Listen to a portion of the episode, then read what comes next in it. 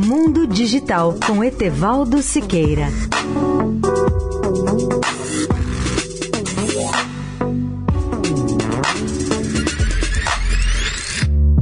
Olá, amigos da Eldorado. O trabalho dos hackers e espiões está na ordem do dia. Aliás, neste ano de 2019, quando dois países divergem e ameaçam entrar em guerra, os especialistas já sabem que os hackers de ambos os lados entram em ação e passam a invadir as redes uns dos outros.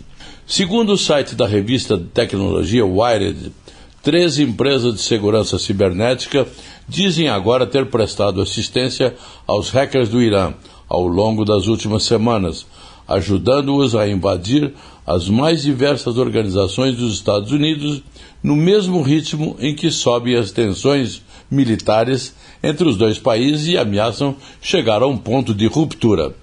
A revista Wired afirma ainda não estar claro se essas incursões de hackers são destinadas à coleta de informações estratégicas. De qualquer modo, as bases de ambos os lados se preparam para ataques cibernéticos muito mais agressivos.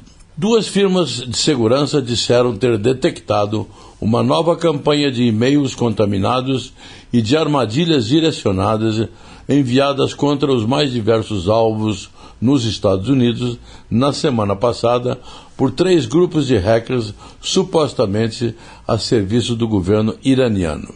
Esses grupos têm nomes curiosos: a PT-33, Magnalium e o Refined Kitten, expressão que quer dizer gatinho refinado em inglês.